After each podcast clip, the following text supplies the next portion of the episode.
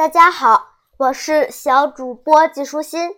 今天我继续来给你讲《小屁孩日记》，四年级乐事儿多。图书角，十二月十四日，星期三，白云特别白，蓝天特别蓝。学校正在开展书香校园活动。每个班级都要成立一个图书角，我们班的图书角就是在教室的最后面。墙上面有三个大字“图书角”，可是没有一本书。田老师让我们把家里看过的书都带来，捐赠给班级的图书角。我想把书包里的课本都捐出去，可田老师不允许。他说：“这是学习需要的书，不可以捐。”看来想要摆脱这些可恶的课本还是比较困难的。第二天，大家都把书带来了。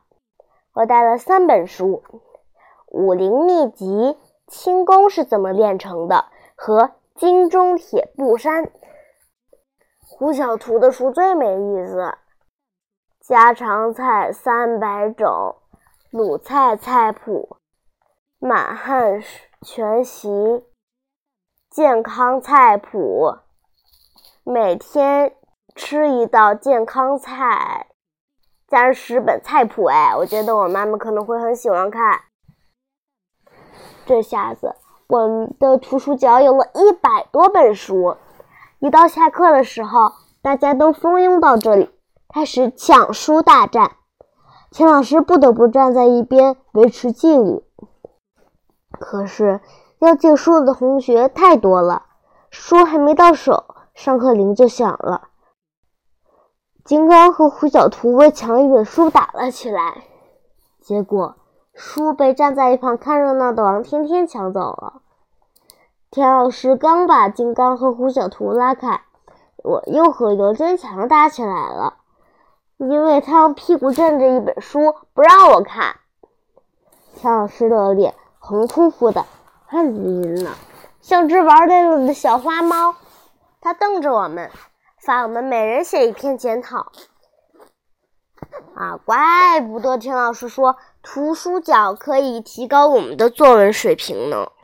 原来就是不停的写检讨啊，书没看成，还多了一篇检讨，没意思。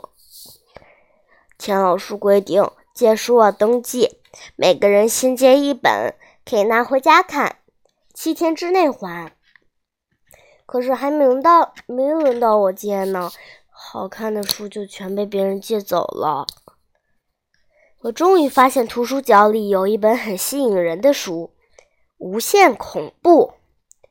一看书名就很刺激，因为还没轮到我借，我只好盯住这本书。内心祈祷着，它不被别人借走。我把它藏在了胡小图捐的一大堆菜谱的下面，只要等到明天，我就可以把它借走了。可是，一大早我就看到香香果在翻这本书，而且在借书单上登记了这本书。我可不想让它被香香果借走。趁香香果没把它带走的时候，我决定把它偷出来。我才不会傻到上课的时候偷它，下课的时候也不行，因为大家都围在图书角借书。今天还正好是我值日，等到做间操的时候，我就可以动手了。我把计划告诉了胡小图，让他帮我望风。胡小图有些害怕，我告诉他，我只是提前借书，不是偷书。而且我看的很快，明天就会把书偷偷送回去。你确定明天会送还回去？胡小图好像还不放心，直到我重重的点了五下头，他才犹犹豫豫的答应了。间操的时间到了，大家都到操场上去了。教室里整只剩下我和胡小图。我飞快地跑到教室后面，手刚要碰到那本书的封面，就听到胡小图的叫声：“哇哇哇！”这是我们事先约定好的暗号，有危险！我假装若无其事的样子，拿着扫帚开始扫地。进来的竟然是校长，我的心吓得扑通扑通直跳。难道这一切都被校长发现了吗？你们两个人帮我干点活。听完校长的话，我的心终于安全着陆。原来校长只是让我和胡小图帮忙搬书。一直到上课铃响起来，我和胡小图练了一头汗，书才终于搬完。一直坐到座位的时候，我才想起来书还没到手呢。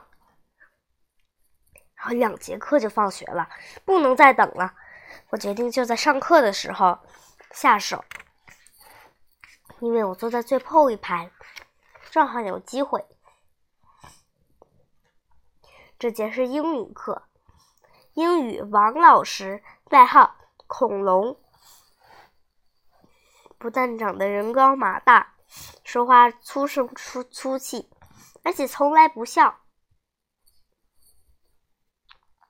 他也不允许有人在他的课上笑或者说话。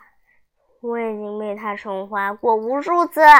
一上他的课我就头疼，可是这次为了我亲爱的书，我决定豁出去了。Good morning, everyone。恐龙面无表情的和大家问好，然后面对黑板开始写单词。这真是个好机会，我趁机蹲到地上，悄悄爬向图书角。正当我的手快要过那本书的时候，我听到恐龙可怕的叫声：“猪耳朵！”糟糕，被发现了！我垂头丧气的站起来，乖乖的等着恐恐龙的惩罚。每个单词抄写一百遍，写不完不许回家。看来我与这本书真是无缘了。现在我已经是彻底死心了。放学的时候。我乖乖的坐在座位上抄写单词，是一百遍呢，一直抄到天都快黑了。等我全抄完的时候，教室里只剩下我和胡小图了。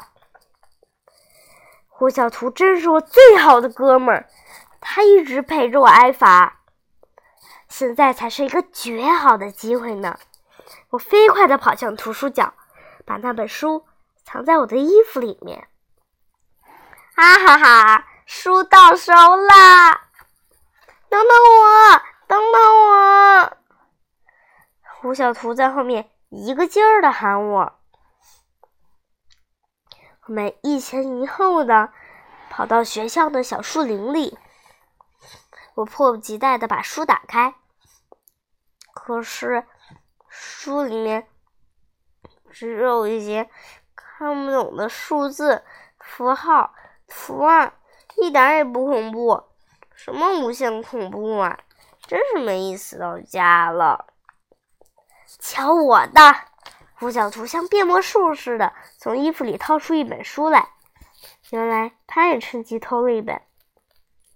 可是他只看了一眼就把书丢到地上。这本书是他自己捐的，名叫《家常菜谱》。